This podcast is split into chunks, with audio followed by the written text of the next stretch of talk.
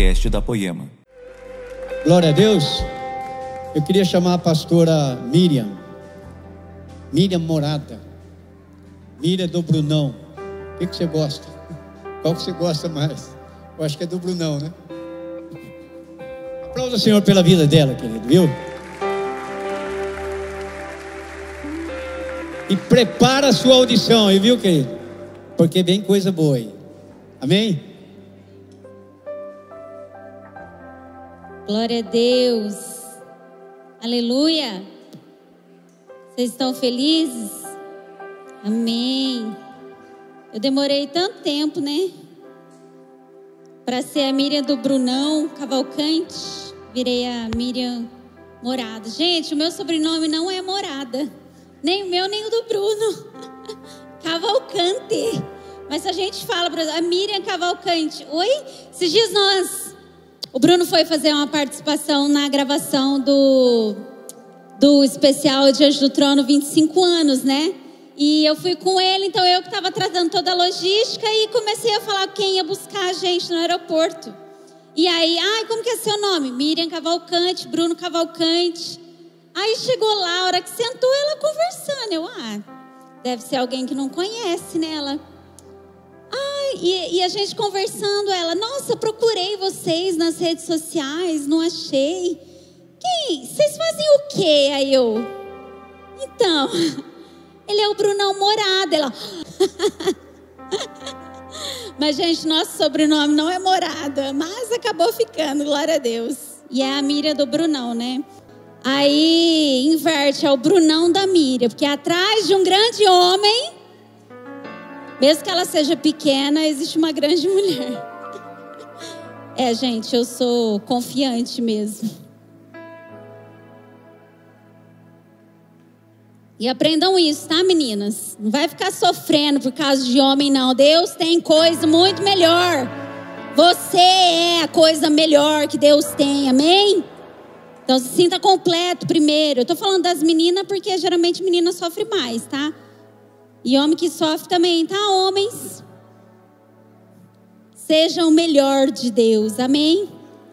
Glória a Deus. Queridos, sem demorarmos, nós já tivemos dois cultos e foram maravilhosos. É, eu gosto muito de compartilhar a palavra de Deus. É, eu sou assim, apaixonada pelas Escrituras. Sou apaixonada mesmo sabe? É, motiva o meu coração estudar as Escrituras e conhecer Deus cada vez mais. E é sobre isso que nós vamos compartilhar hoje. Abra em Romanos 11. Falei para o lado, né? Mire, e aí, como é que você tá para amanhã? Eu falei, olha, dar aula é mais fácil.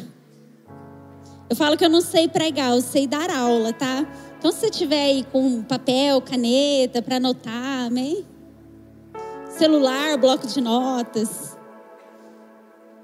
Abra aí Romanos 8, oh, Romanos 11. Romanos 11, verso 33. Se puder, só me dá só mais um tecozinho assim de retorno, fazendo um favor. Eu tenho quando eu tô sem óculos, gente, eu não ouço muito bem. Quem usa óculos é assim também? Olha, não sei por quê. Glória a Deus. Ah, melhorou. Muito obrigada. Romanos 11, verso 33 diz assim: Ó oh, profundidade da riqueza, tanto da sabedoria como do conhecimento de Deus. Quão insondáveis são os seus juízos e quão inescrutáveis os seus caminhos. Quem, pois, conheceu a mente do Senhor? Ou quem foi o seu conselheiro? Ou quem primeiro deu a ele para que lhe venha ser restituído? Porque dele, por meio dele e para ele são todas as coisas. A ele, pois, a glória eternamente. Amém. Você pode repetir isso? Porque dele, por meio dele e para ele todas as coisas. Vira para o seu irmão e fala: todas as coisas.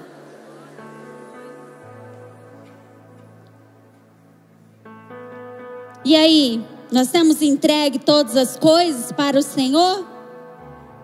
Amém. Glória a Deus. Queridos, o contexto dessa passagem aqui, essa carta de Paulo, Paulo foi. Não há dúvidas de que Paulo é o autor dessa carta, né? Porque ele se apresenta como autor dela. Eu, Paulo, apóstolo de Cristo. E Paulo escreve aos Romanos, a igreja que já existia em Roma. Paulo escreve essa carta a fim de pregar o evangelho na Espanha. Paulo tinha o desejo muito grande de pregar o evangelho na Espanha, mas para que ele chegasse lá, ele precisaria passar por Roma. Então, antes dele fazer isso, ele escreve a carta aos romanos. E eu te desafio esta semana a ler toda essa carta, a, a ver todas as instruções que existem nela. Ah, Paulo escreve então essa carta aos Romanos. É, Paulo ainda não conhecia a igreja de Roma, só de ouvir falar, e a mesma coisa os romanos para com ele.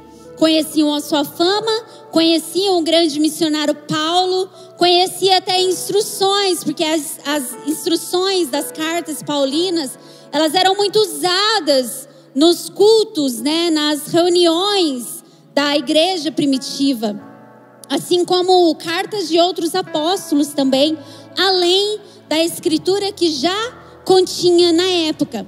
Foi assim, gente, que a Bíblia foi criada, tá? Então não pense você que foi do nada. A Bíblia ela foi criada dessa maneira. Ah, como se escolheram os livros da Bíblia? Foram escolhidos a partir de textos que já eram lidos nas reuniões. Então, né, eles é, se juntaram e eles só definiram o que iria para a Bíblia ou não, porque alguns outros textos, algumas pessoas estavam querendo começar a usar nas reuniões. Então, não pense que a Bíblia precisa ser reprogramada porque era para aquela época, tá, gente? Se ela contém. O, o Mark tem uma aula muito linda sobre a Bíblia. Pena que o Mark, quando vem aqui, ele não se mostra muito mestre, né? Mas ele tem uma aula que ele compara a Bíblia com a com o candelabro.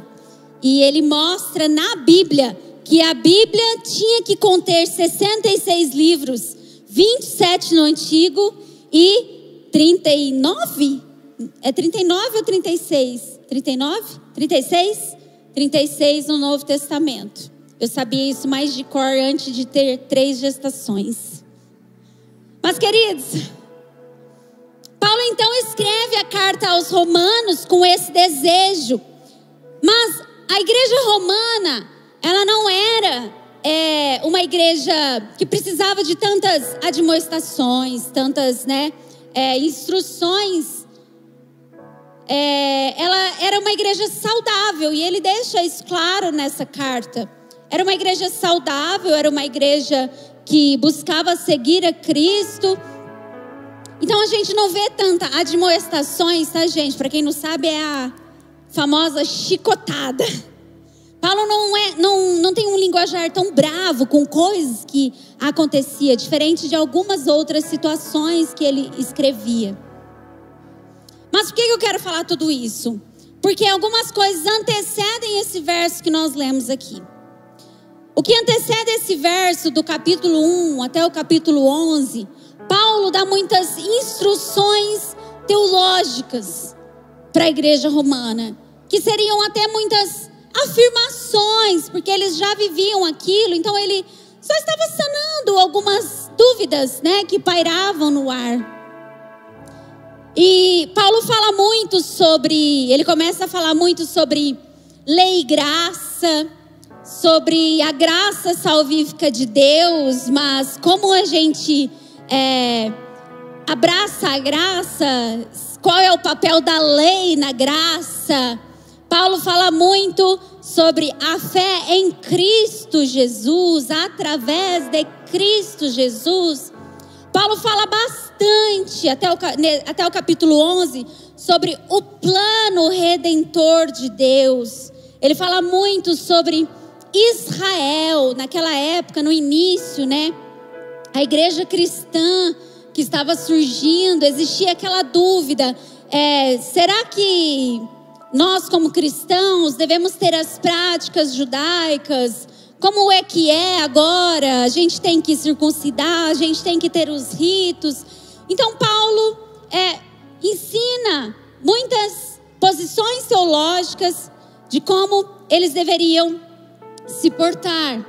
Fala muito a respeito de Israel, o papel de Israel no plano redentor de Deus. Fala muito sobre o, o papel dos gentios para o plano de salva, da salvação de Israel. Então ele aborda Deus e todo o seu plano para todas as nações do mundo. Para que o plano de Deus que foi escrito desde Gênesis 1, quando Deus disse: haja luz, e houve luz. Paulo começa a falar. No entanto, depois dele expor muitas questões teológicas, depois de ele expor muita sabedoria, até porque, gente, é, quem aqui gosta de estudar história? Pois é, eu deveria gostar tanto quanto eu gosto hoje na minha época da escola. Porque na época eu não entendia nada. Mas, queridos, Roma era uma grande potência filosófica, sabe? Existiam muitas vertentes filosóficas, né? Vindo de Roma, vindo da Grécia. Você já ouviu, né? Falar bastante. A mitologia romana, a mitologia grega, os helenistas e aí por diante. Mas eu não sou professora de história. Mas é, a igreja romana, então, assim, mesmo diante de tantas filosofias, mesmo diante de tantas é, situações pagãs que estavam tentando é, serem colocadas dentro da igreja, na época, como o gnosticismo, né? A pregação da dualidade cristã, e outro dia a gente fala mais sobre isso. Eu gosto bastante de falar sobre a, a perspectiva filosófica na vida do cristão. Mas Paulo então se mostra, começa a falar com muita sabedoria, porque ele queria atingir a igreja de Roma. E como a igreja de Roma era muito sábia, então ele precisava instruí-los muito minuciosamente para que ele pudesse ter voz ali. Vocês estão conseguindo me entender? Amém? No entanto, Paulo descreve com muita sabedoria e conhecimento a respeito de Deus. Mas quando ele chega aí no verso 33, depois de escrever 11 capítulos muito bem escritos, e eu te desafio a lê-los na sua casa, você vai ver que é muito bem escrito. Quem acha que. Quem já leu as cartas paulinas? Quem acha que, que, que Paulo é muito inteligente? Que Paulo tem muito conhecimento sobre Deus? Que tem muito conhecimento sobre o plano de Deus para as nações?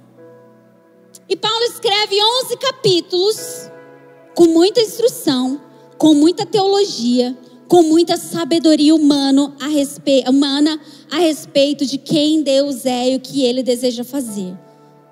No entanto, no verso 33, ele diz assim: ó oh, profundidade da riqueza, tanto da sabedoria como do conhecimento de Deus depois de 11 capítulos muito bem escritos, cheios de sabedoria, cheios de conhecimento sobre quem Deus é, Paulo decide parar tudo e ele se curva em adoração a Deus.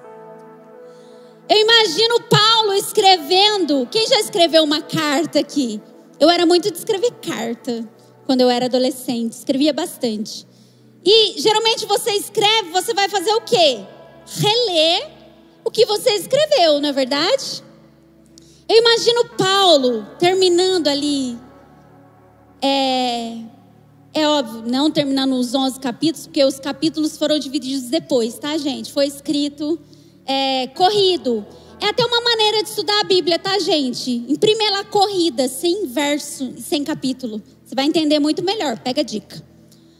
Quem pegou, pegou. Quem não pegou, né, pastor? Tem que assistir de novo. Paulo, então, quando ele chega ali naquele momento, depois de explicar e explanar tantas coisas a respeito de Deus, eu imagino Paulo relendo tudo o que Deus fez, tudo o que Deus estava fazendo, tudo o que Deus fará. E ele se encontrou em uma posição apenas: se curvar e adorar ao Senhor.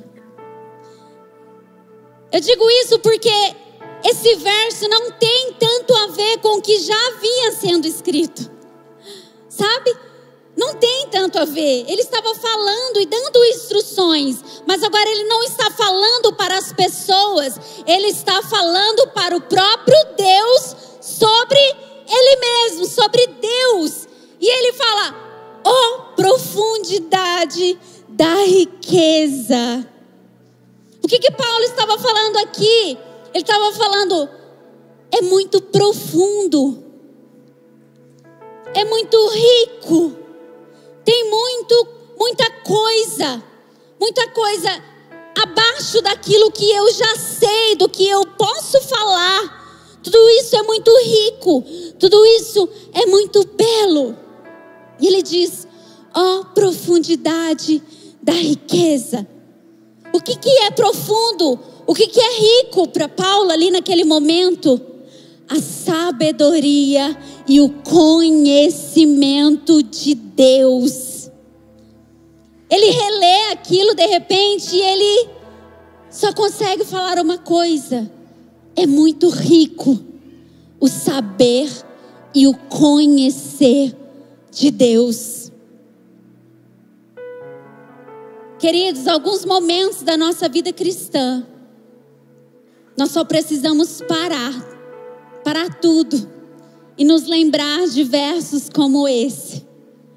Ó oh, profundidade da riqueza, da sabedoria e do conhecimento de Deus.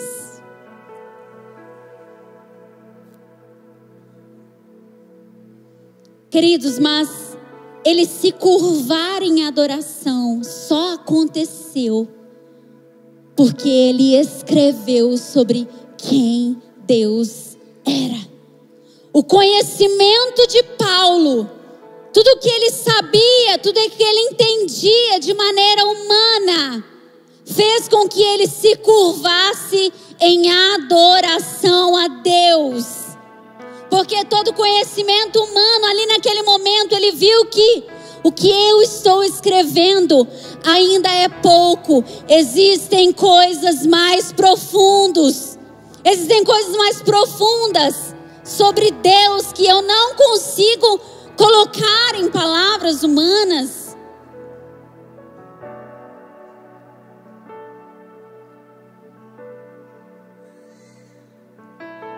Queridos, mas infelizmente, no decorrer da história da igreja,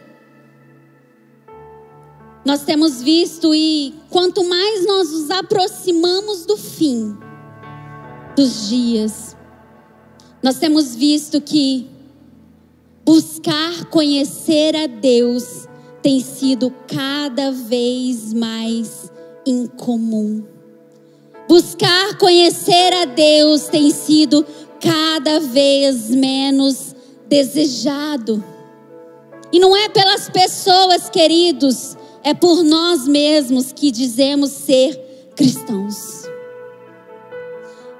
Quando foi a última vez que nós paramos para pensar quem Deus é? E quando foi a última vez que nós paramos para reverenciar quem Deus é. Salmos 46, 10 diz assim: Aquietai-vos e sabei que eu sou Deus. Sou exaltado entre as nações, sou exaltado na terra. Aquietai-vos e sabei que eu sou Deus. Queridos, na palavra existe um convite para nós conhecermos quem Deus é, mesmo sendo muito profundo, mesmo sendo muito complexo, mesmo é, nós não podendo falar em, em palavras humanas que existam, é, quem Deus é por completo, existe um convite para que nós o conheçamos. Mas para que isso aconteça, primeiro, aquietai-vos. Fique quieto. Para tudo. Mas infelizmente a nossa vida é tão agitada, tão corrida, tão corriqueira. Primeiro não tem feito nós aquietar. E depois, nós nos contentamos com um conhecimento básico a respeito de Deus.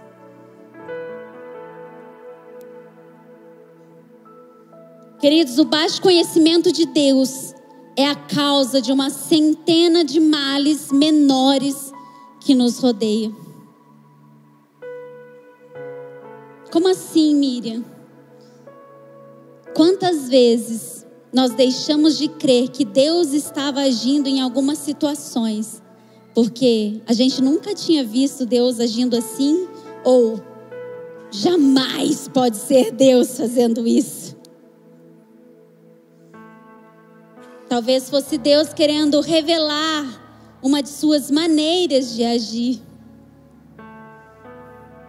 Mas, queridos, infelizmente, este engano tem tomado conta das nossas vidas o engano de um conhecimento básico a respeito de Deus. Queridos, existem várias disciplinas espirituais que o cristão deve fazer sempre. E eu te convido a estudar um pouco sobre isso. Lembrando bem, esses dias eu li uma frase quem gosta de ler não precisa levantar a mão. Só pensa. Quem que gosta de ler muito aqui? Esses dias eu li uma frase assim: se você não gosta de ler, você precisa mudar de religião. Porque tudo que nós podemos saber a respeito daquele que nós estamos buscando está escrito escrito. Ele é o Verbo que foi revelado e ele está escrito na palavra. Então, em nome de Jesus, você que se diz cristão e você que se diz cristão brasileiro, nós precisamos deixar cair por terra a cultura de que brasileiro não gosta de ler. Cristão precisa amar, ler porque é através da leitura da palavra que nós conseguimos conhecer aquele que nos guia. E males menores nos rodeiam simplesmente porque nós estamos indo para um caminho que nós nem sabemos qual é. E de repente a gente chega numa situação, quem já estava andando aqui de carro, sozinho, pneu furou. E aí, você teve que voltar uns km a pé para poder ligar pro. Como chama lá o da. Ligar pro socorro? Ou você soube trocar o pneu do carro? A gente, mulher, não troca pneu de carro, né? Mas por quê? Porque a gente não tem vontade de aprender. Porque se a gente aprendesse, a gente ia trocar. Nós não dependeríamos de outro para fazer aquilo A não ser que a gente estivesse com preguiça e não quisesse sujar a roupa. Não é verdade? Mas, queridos, falando sobre as disciplinas espirituais, muitas disciplinas espirituais os cristãos precisam fazer sempre: oração, jejum, meditação na palavra, ler a palavra, contemplação, a generosidade é, a contribuição é uma disciplina espiritual, contribuir. E nas disciplinas espirituais existe também o contentamento. O que, que é o contentamento? Contentamento, queridos, é muito espiritual. O contentamento é nós olharmos para tudo que nós temos e nós nos contentamos, porque sabemos que Deus tem nos dado muito mais do que nós precisamos ou merecemos. Nós olhamos para trás e falamos: Obrigada, Jesus, porque eu tenho muito mais do que eu preciso. O contentamento é isso, é uma disciplina espiritual, sabe? No entanto, na nossa vida corriqueira, por não pararmos, não nos aquietarmos, não é, não termos o cuidado de cumprir essas disciplinas espirituais, infelizmente, como cristãos, nós temos um incontentamento. Nós não somos contentes, nós não nos sentimos suficientes com aquilo que nós temos, com aquilo que nós possuímos. Então a nossa vida está agitada por quê? Porque eu quero mais, eu preciso mais, eu não me contento com o que eu tenho. Eu sei que tem mais. Eu sei que eu posso é, ir mais fundo. Eu sei que eu posso cavar e tirar muito mais coisa. E nisso a nossa vida vem sendo sugada por aquilo que nós queremos possuir. Em contrapartida, nós nos contentamos com o conhecimento que nós temos a respeito de Deus. Quando a palavra diz que o conhecimento dele é muito profundo. O conhecimento a respeito de Deus não acaba.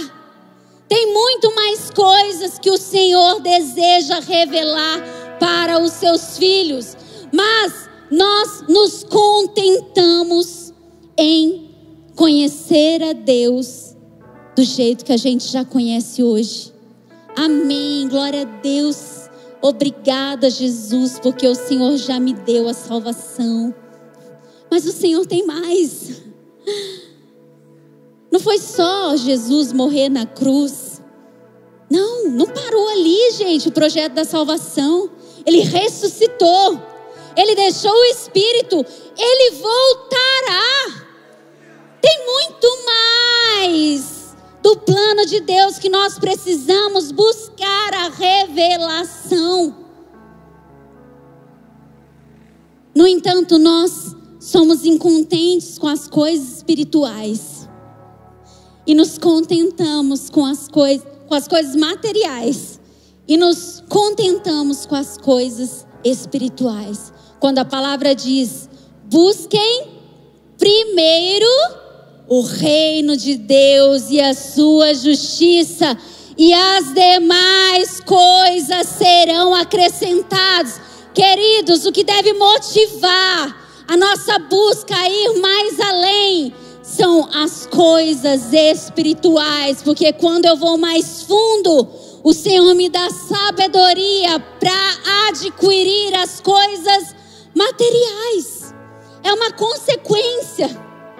Mas a gente busca muito essas coisas e daqui a pouco estamos frustrados com Deus, porque nós não o conhecemos como deveria. Feche seus olhos aí bem rapidinho.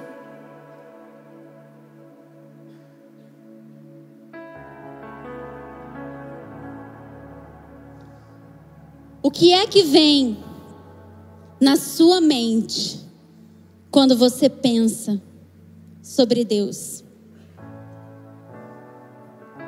Pensa alguma coisa aí em 30 segundos. Quem Deus é? Como é que você conhece Deus? Pode abrir seus olhos, queridos. Eu tenho uma coisa para te falar, uma notícia.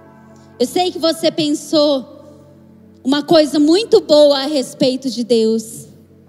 Mas eu sei também que existem pessoas que se frustraram com Deus e talvez hoje pense coisas terríveis a respeito de Deus.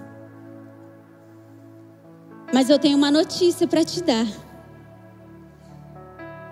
Ele é muito mais do que isso que você pensou, porque ele não cabe em pensamento humano, ele não cabe em palavras, ele não cabe em atitudes, é muito pouco.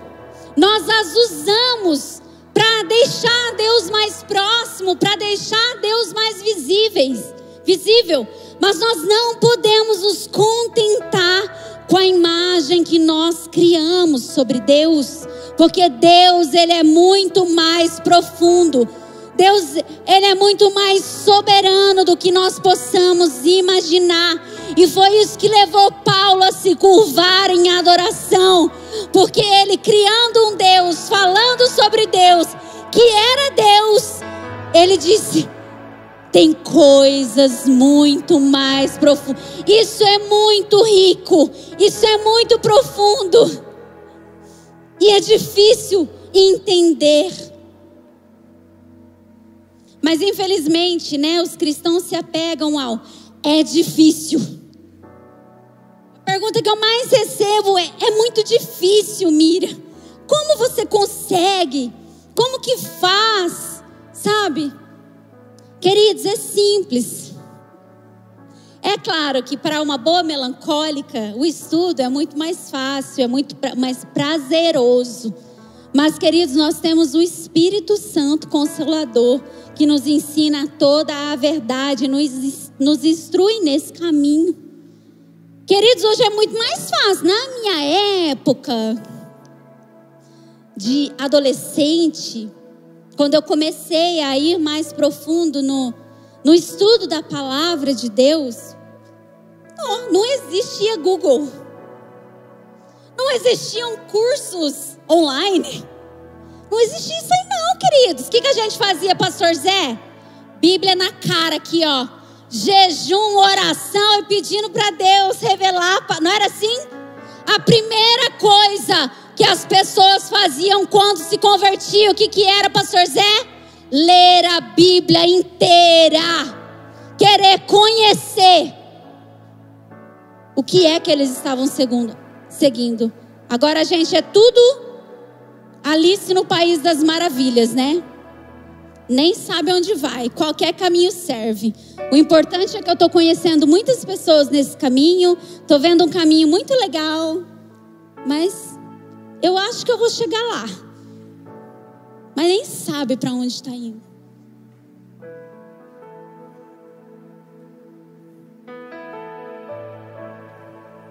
Talvez a dificuldade de nós conhecermos a Deus é porque as indagações que motivam o nosso coração são: por que Deus? E não quem é Deus. Por que Deus existe o mal? Porque Deus é bom e acontecem coisas tão ruins? Porque Deus é bom e acontece coisas com crianças? Por quê? quando na verdade nós deveríamos estar indagando quem é o Senhor em toda essa situação. Aonde o Senhor está, Deus, Ele continua sentado no seu trono, regendo todas as coisas e cumprindo o seu plano bom, agradável e perfeito. O plano de Deus, ele é bom para aquelas pessoas que conhecem um Deus bom. Queridos, uma coisa boa é uma coisa perfeita? Então o bom pode ser um dia, de repente, ele, opa, hoje não está tão bom, não é verdade? Aí tem o agradável. Uau! É agradável é uma coisa o quê? Legal. Um pouquinho melhor do que bom. Mas existe o perfeito. Só conhece a vontade perfeita aqueles que têm um conhecimento de um Deus perfeito. E um Deus perfeito, ele é imutável, ele é inerrante, ele não falha, ele não mente, ele não muda, ele sempre foi, ele é, ele sempre será, independente de qualquer situação, ele continua sendo Deus. Porque se não fosse assim, não é Deus.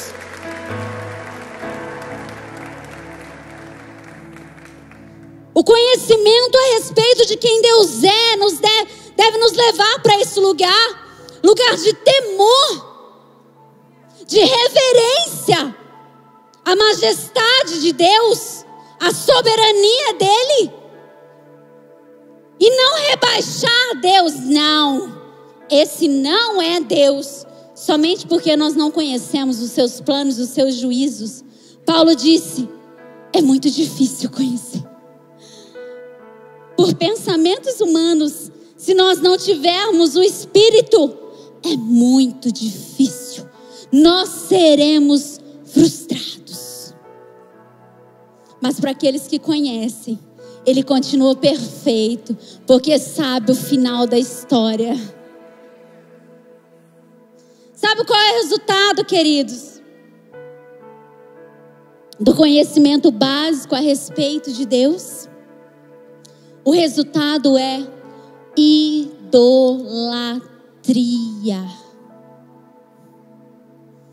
Idolatria, queridos. E a Bíblia diz que ele abomina a idolatria. Queridos, a essência da idolatria é atribuir feitos a alguém inferior aos de Deus. Qual é o tamanho de Deus para nós? Qual é a forma que nós estamos dando para Deus?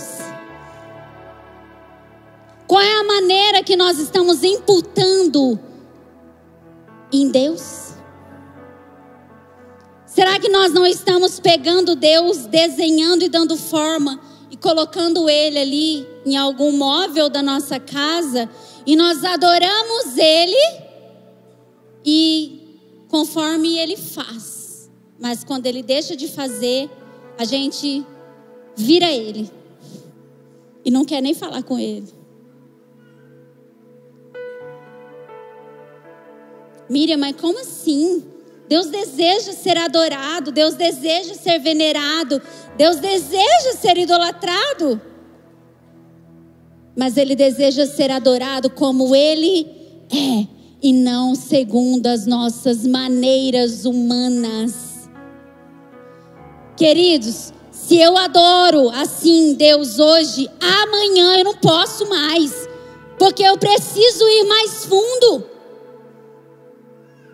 se eu não avancei no conhecimento sobre Deus, talvez eu me contentei, criei uma maneira e eu me apego àquela maneira de Deus fazer, de Deus ser, e aí eu quero só que Deus haja e faça daquele jeito, porque aquele jeito foi bom para mim.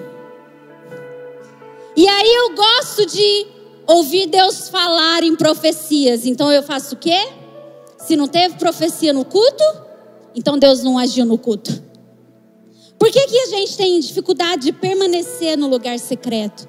Porque a gente acha que coisas espirituais, é, sei lá, a gente fantasiou na mente de coisas espirituais, é o mar se abrindo, o vento batendo, a luz apagando, é aquele sentimento ali, né? Queridos, essas coisas irão acontecer. Mas tem dia que não vai acontecer. E aí? Deus continua onipresente? Ou aquele dia ele não está ali só porque você não sentiu da forma que você esculpiu ele?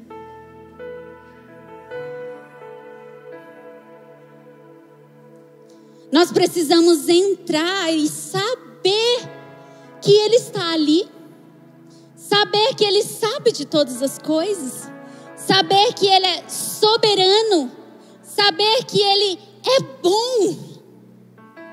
E foi isso que fez com que Paulo se curvasse em adoração, porque eu olho para tudo o que está acontecendo e eu olho para Deus e eu continuo vendo um Deus bom, um Deus fiel, um Deus que não falha, um Deus que não mente, um Deus que não erra. Por quê?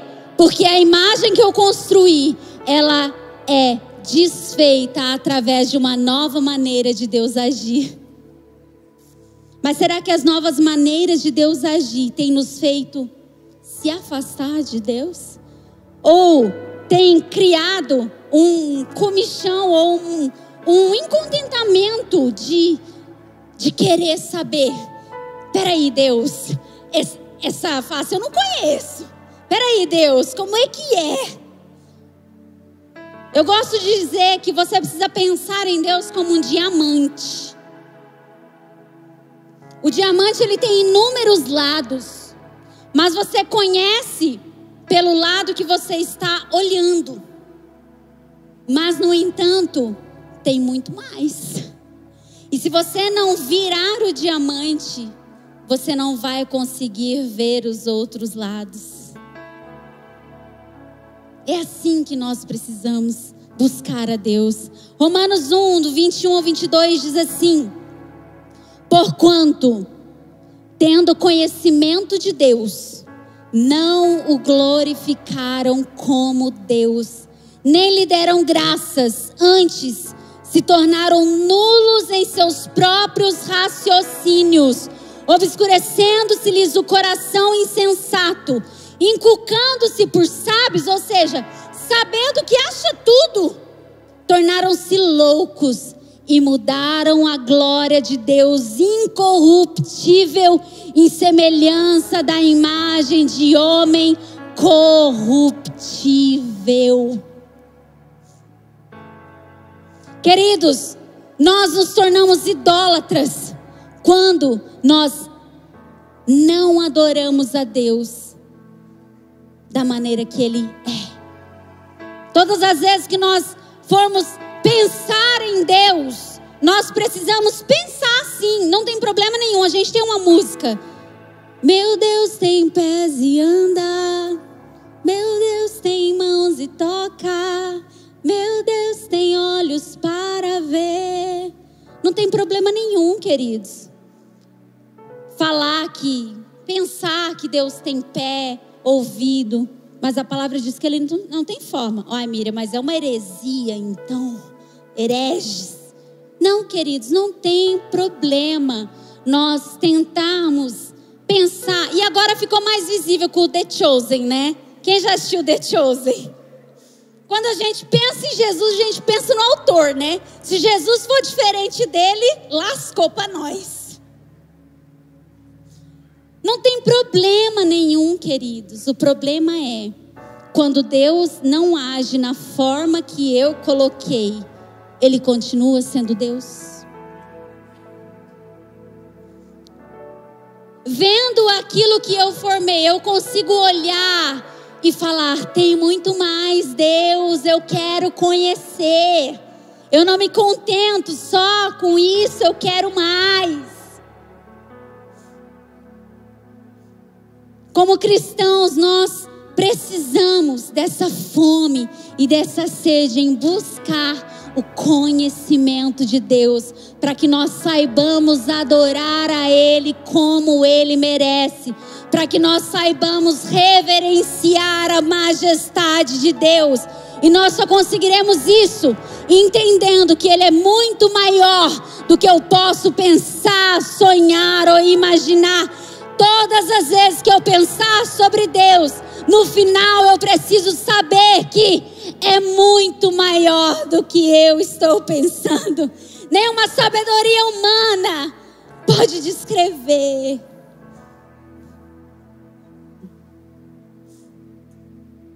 Voltando para Romanos 11. Paulo então ele se curva em adoração sabedoria e o conhecimento de Deus. E ele diz assim: Quão insondáveis são os seus juízos e quão inescrutáveis os seus caminhos. Quem, pois, conheceu a mente do Senhor? Ou quem foi o seu conselheiro? Ou quem primeiro deu a ele para que lhe venha a ser restituído? Porque dele, por meio dele e para ele são todas as coisas. A ele, pois, a glória eternamente. Amém.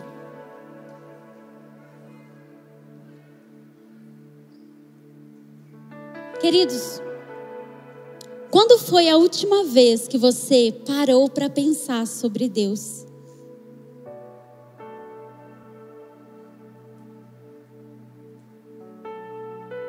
Será que na nossa vida ordinária, na nossa vida cristã, chega uma hora que a gente para tudo e uau! Meu Deus! Ou será que essas coisas só acontecem quando eu ganho alguma coisa? Quando, obrigada Deus, porque o Senhor me deu. Não que a gente não deva fazer isso, deve. Mas será que nas coisas ordinárias que vão acontecendo, será que eu paro para ver Deus, para reverenciar Deus? Será que eu ando contemplando a majestade de Deus em todas as coisas? Será que eu acordo? Quando foi a última vez que você acordou, suspirou e pensou: Meu Deus, se eu estou respirando, é porque o Senhor assim quis? Quando foi a última vez que isso te maravilhou? Sabe, ontem foi a coroação do príncipe Charles, que agora é o rei Charles, né? E o mundo parou para ver a coroação de um rei. E ao ver tudo aquilo, eu só pensava em uma coisa: quando foi que eu parei tudo para coroar o grande rei? Não que seja pecado, tá, gente? Por favor, você ter visto a coroação do rei. É uma coisa que é histórica, né? Uma coisa histórica, gente. Vai acontecer só daqui, sei lá, se ele durar igual a mãe, né? Acho que só daqui uns 40 anos. Então não tem problema, mas vendo aquela situação, contemplando aquilo, eu só pensava em Deus, em coroar a majestade do Senhor em reverenciar a majestade do Senhor. Eu só pensava no último dia, quando nós entronizaremos o Senhor aqui na terra, quando Ele receberá por herança as nações e governará toda a terra. Eu só conseguia pensar nisso. Quando é que as coisas ordinárias e corriqueiras da nossa vida deixou de nos fazer pensar a respeito do quão grande Deus é?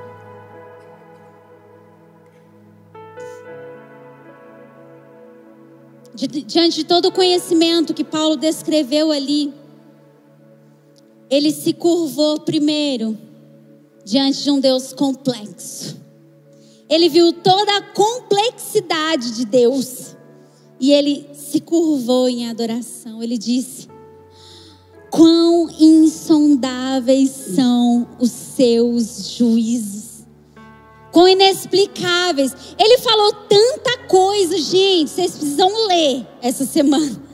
Vocês vão ver, ele falou tanta coisa minuciosa a respeito do plano de Deus. E ele disse: quão inexplicáveis são os seus juízos. eu posso falar, mas é muito difícil explicar a maneira de Deus agir, a maneira de Deus eleger. E nós nos frustramos por isso, porque a, gente acha que Deus age como o homem age, Deus vê como o homem vê, e Deus escolhe como o homem escolhe. Mas a palavra inteira nos diz que não é muito bem assim, não.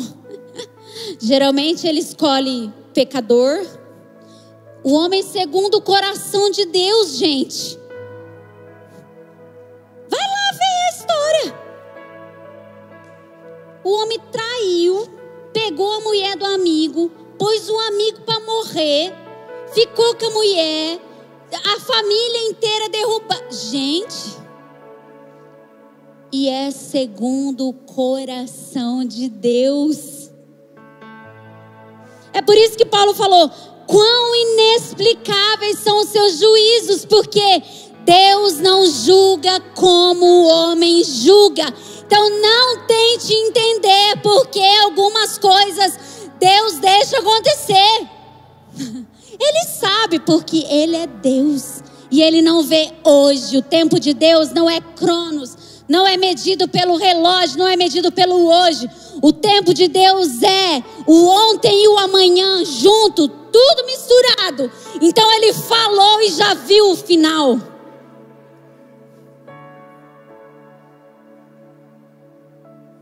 É difícil explicar. Porque porque ele é Deus. Se fosse fácil explicar, ele não seria Deus, aí a ciência já teria provado que o mundo não nasceu do nada, mas até hoje eles tentam provar que existia uma matéria. Mas a gente sabe, né, o que que existia? Era o próprio Deus, que faz todas as coisas a partir do nada. Ele diz assim: quão incompreensível é o seu caminho. Ele se curva diante da complexidade que é conhecer a Deus. Mas qual tem sido a nossa atitude diante de Deus? Quando nós vemos um Deus tão complexo, tão difícil de entender, quando nós vemos um Deus que é injusto. Concorda comigo? Vai me falar que você nunca achou Deus injusto idolatria. Porque ele não é injusto. Ele é justo, fiel e verdadeiro. Ele está sendo injusto porque ele não está fazendo do jeito que você, como homem, pensa que ele deve fazer.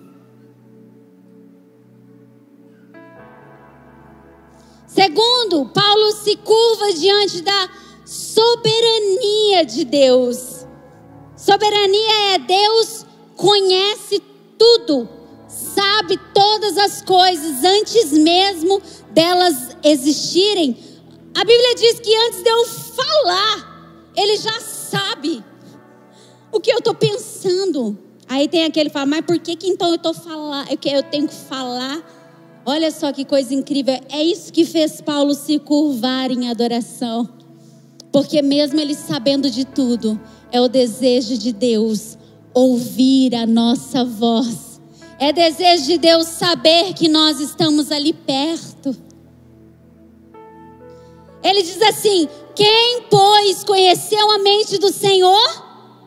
Ou quem foi o seu conselheiro? Ou quem primeiro deu a ele para que lhe venha a ser restituído?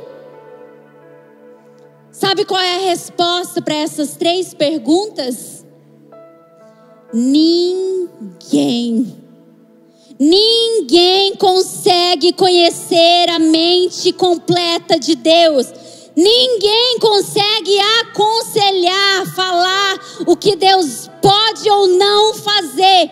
Ninguém dá a Deus primeiro querendo ser restituído. Ninguém, porque se alguém conseguisse fazer isso, ele não é Deus.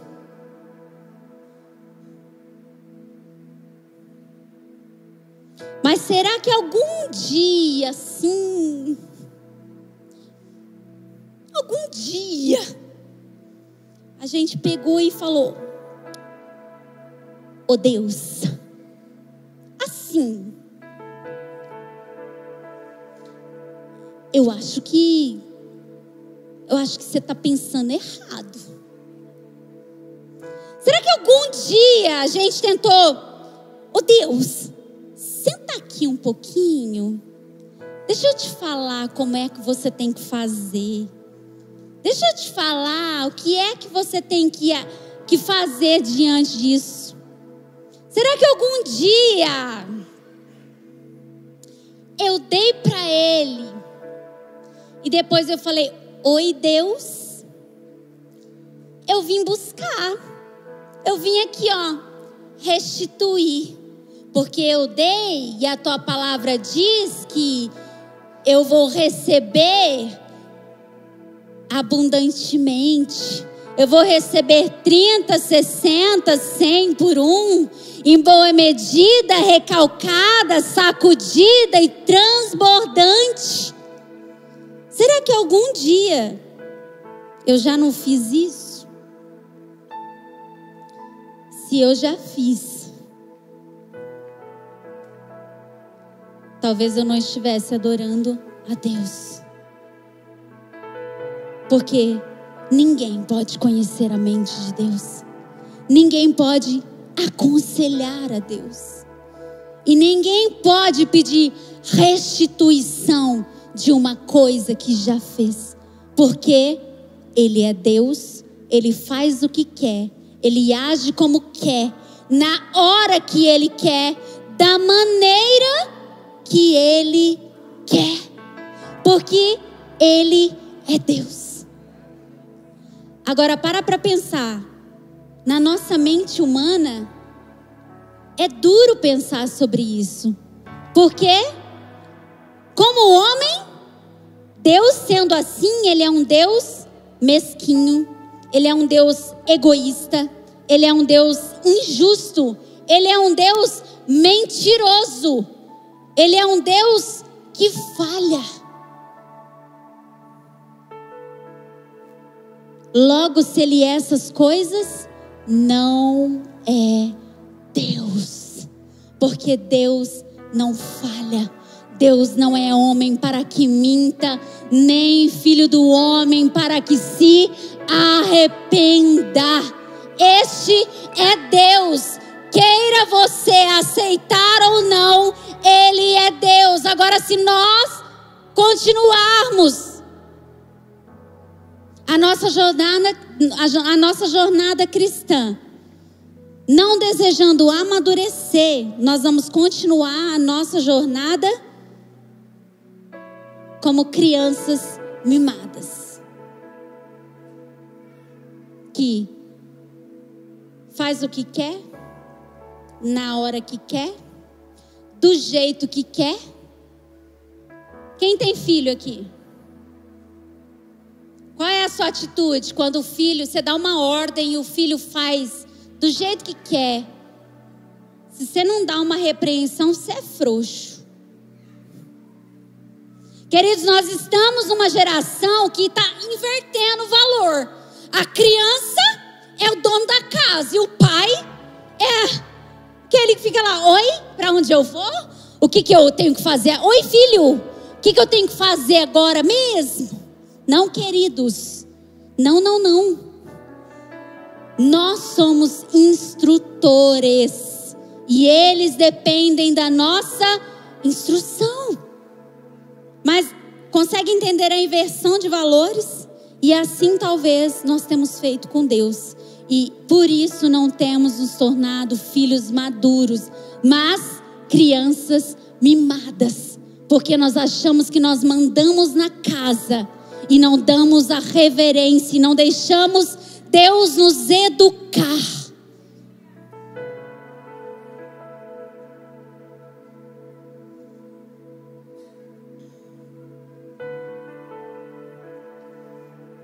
Queridos, e por fim,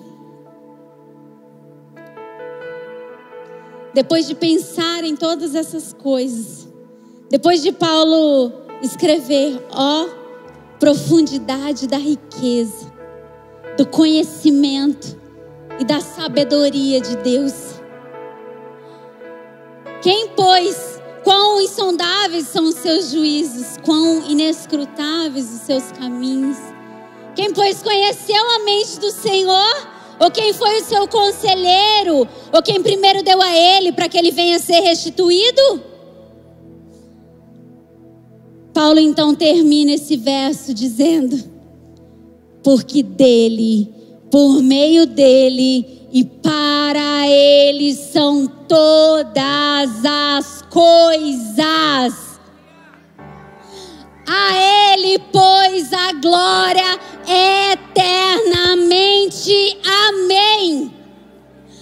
Depois de Paulo contemplar toda a soberania, todo o conhecimento, toda a sabedoria de Deus, todos os seus juízos inexplicáveis, os seus caminhos insondáveis, depois dele ver que não tem como nós queremos, queremos fazer Deus de maneira humana, só resta uma coisa para Paulo: ele se curva diante da glória de Deus e declara: porque dele, por meio dele e para ele são todas as coisas.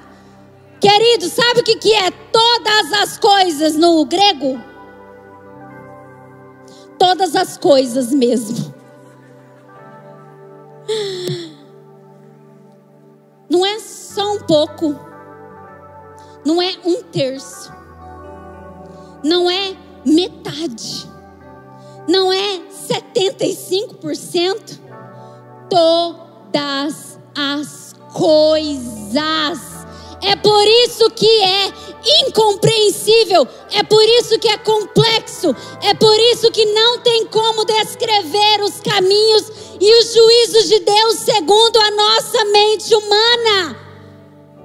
Porque todas as coisas é por Ele, por meio dele e para Ele. Então, queridos, até as coisas ruins que acontecem, elas precisam ser entregues para Deus. Por que, que nós só entregamos as coisas boas?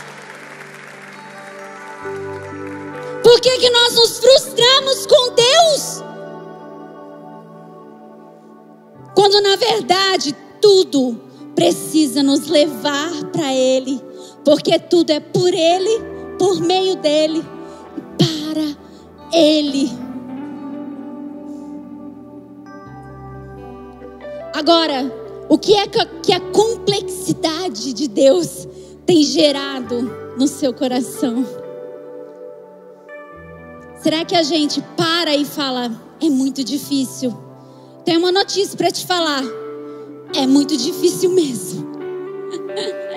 Impossível. Mas ele nos deixou o espírito consolador que nos instrui em toda a verdade nesse caminho. É possível, a palavra diz que para Deus nada é impossível. Então, mesmo sendo complexo, inexplicável, difícil, essa é a grandeza de Deus, queridos. Mesmo diante, isso que fez Paulo se curvar porque diante de tanta sabedoria, diante de tanto conhecimento, diante de tanta intimidade, Paulo se curva porque, como um Deus tão grande assim, deseja tanto habitar conosco. Como é que um Deus tão grande assim deseja estar perto de nós? Como é que um Deus tão grande assim deseja ouvir a nossa voz? Deseja conhecer os nossos sentimentos?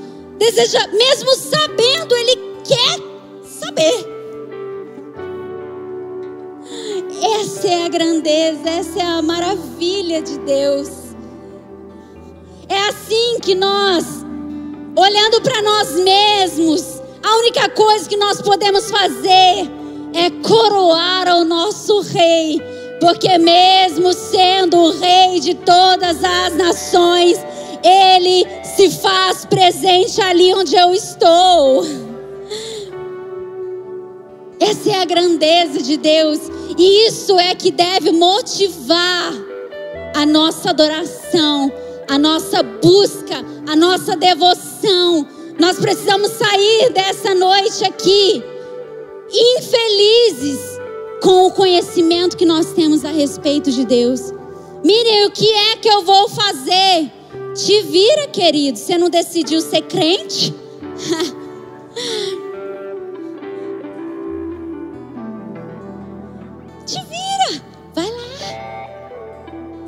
Queridos, ele enviou seu filho. Não foi à toa, não. A palavra diz que hoje nós podemos entrar com ousadia e confiança diante do trono da graça de Deus e receber misericórdia. É o desejo do Senhor, mesmo no trono, que nós entremos ali na presença dEle.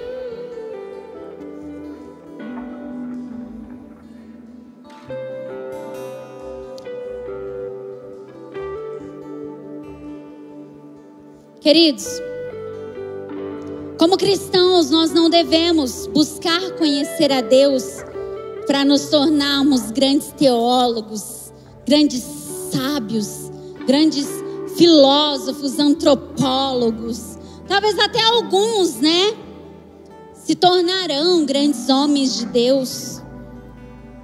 Mas nós precisamos buscar conhecer a Deus porque a nossa vida espiritual, a nossa permanência, a nossa resiliência precisa disso. Se nós não conhecermos a Deus, nós nos tornamos frágeis e fracos. E qualquer coisa irá nos abalar. E naquele dia, ele será como fogo consumidor Naquele dia, queridos, ele será como fogo consumidor. E ele vai queimar todas as nossas obras. Tudo que nós fizemos será queimado.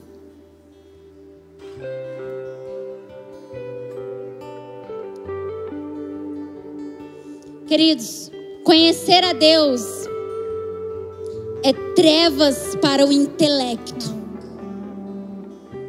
Não tem como pensar outra coisa senão isso. É terrível. Talvez seja por isso que muitas pessoas não queiram, né?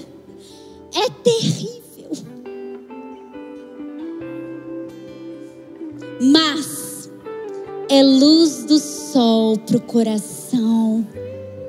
Porque conhecer a Deus aquece ali, ó, o nosso coração. Conhecer a Deus deixa a gente mais quentinho, porque nós nos, não nos perturbamos, porque nós não nos desfalecemos, porque nós não tememos. Até pode acontecer, queridos. Eu não quero aqui plantar a imagem de um super cristão e agora você tem que ser um super-herói, não. Pelo contrário, queridos, Jesus teve a sua fragilidade, mas ele sabia quem Deus era e mesmo diante da situação ele seguiu. Ele seguiu. Sabe? Nós não podemos parar. Nós podemos parar por um instante, mas aquilo não pode nos vencer, porque maior é o que está em nós do que o que está no mundo. Ele nos faz mais do que vencedores em Cristo Jesus. Para terminar, João 17,3 diz assim: E a vida eterna é esta, que te conheçam a ti, o único Deus verdadeiro, e a Jesus Cristo, a quem enviaste. Queridos, lá no final, quando Ele queimar todas as coisas, o que vai prevalecer na eternidade são as coisas preciosas que não se acabam diante do fogo. A vida eterna é esta. A vida eterna depende disso. Do que, Miriam? Conhecer a Deus. Porque no último dia, sabe o que ele vai fazer? Eu te conheço. Bem-vindo ao meu reino.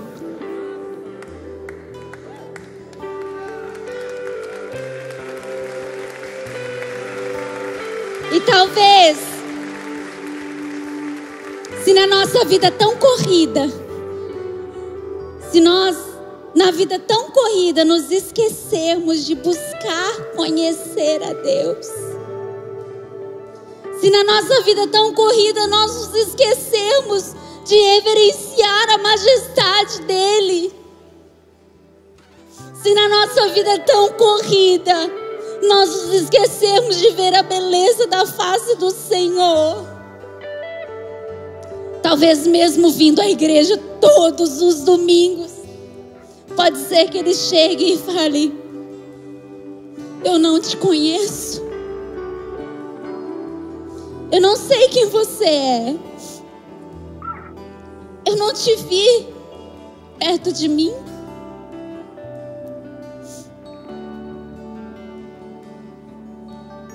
Em nome de Jesus, queridos. Em nome de Jesus, queridos. Nós não podemos mais, como cristãos, nos contentarmos com uma vida medíocre com uma vida medíocre de só querer possuir as coisas e sermos possuídos por essas coisas. Nós precisamos buscar o reino de Deus e a sua justiça. Precisamos não nos cansar, precisamos não nos conformar em só conhecer a Deus hoje. Ele é muito mais profundo, ele é muito mais sábio do que você possa imaginar, e ele deseja se revelar, mesmo que hoje talvez não por completo, porque a palavra diz que hoje nós não vemos ele por completo, porque se nós víssemos, nós morreríamos. Mas olha só, que Deus tão grande. Ele fala assim para Moisés: Moisés, vai ali na fenda da rocha. Quem é a rocha, queridos? Quem é a rocha, queridos? Vai ali na fenda da rocha. Eu vou passar perto de você. Mesmo ele sendo um Deus tão grande, ele não nega de passar e caminhar perto de nós. Essa é a maravilha de Deus. Eu não sei vocês, queridos, mas eu não consigo não me emocionar diante disso. Porque quando eu olho para mim mesma, eu só penso isso. Como um Deus tão grande continua me amando e queridos, não pense você que Deus precisa de nós, tá? Não, Ele não precisa. Tudo que Ele vai fazer, Ele vai fazer, porque Ele é Deus, Ele é o Todo-Poderoso. Se Ele precisasse de nós, Ele não seria Deus. Mas era tanto amor ali entre a Trindade, era tanta união, era tanta comunhão que um dia ele decidiu expressar esse amor e decidiu criar o homem à sua imagem, à sua semelhança. Olha como isso é grande. Olha para você, querido. Como é que você pode ser a imagem e semelhança de Deus? Isso é inexplicável. Isso é incompreensível pelas mentes humanas. Talvez essa seja a nossa dificuldade como cristãos de conhecer a Deus. Porque a gente quer conhecer a Deus segundo os nossos preceitos, segundo o nosso pré-conhecimento. Mas Deus não pode ser conhecido segundo a nossa mente humana. Mas Ele pode ser amado. Mas Ele pode ser reverenciado. Mas Ele pode ser adorado. E à medida que nós nos vemos e nós passamos a conhecer o plano de Deus, uma coisa só nos resta fazer: nos curvarmos e adorarmos a majestade de Deus.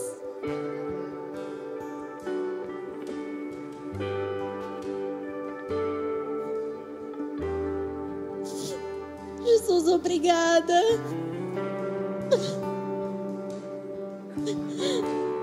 Obrigada, Senhor, porque seus caminhos são tão grandes e maiores que os nossos caminhos. Obrigada, Senhor, porque os seus planos são infalíveis e eles começam em nós. Quando nós olhamos para quem nós éramos, só uma coisa nos resta, Senhor, saber que até aqui o Senhor nos ajudou, até aqui o Senhor esteve conosco. Obrigada, Senhor. Obrigada, Senhor. Porque hoje nós podemos, Senhor Jesus, te conhecer. E nessa noite, Pai, que nós possamos sair daqui, Senhor, com o nosso coração sedento, que nós possamos sair daqui com mais fome, com mais desejo por conhecer o Senhor e prosseguir em te conhecer.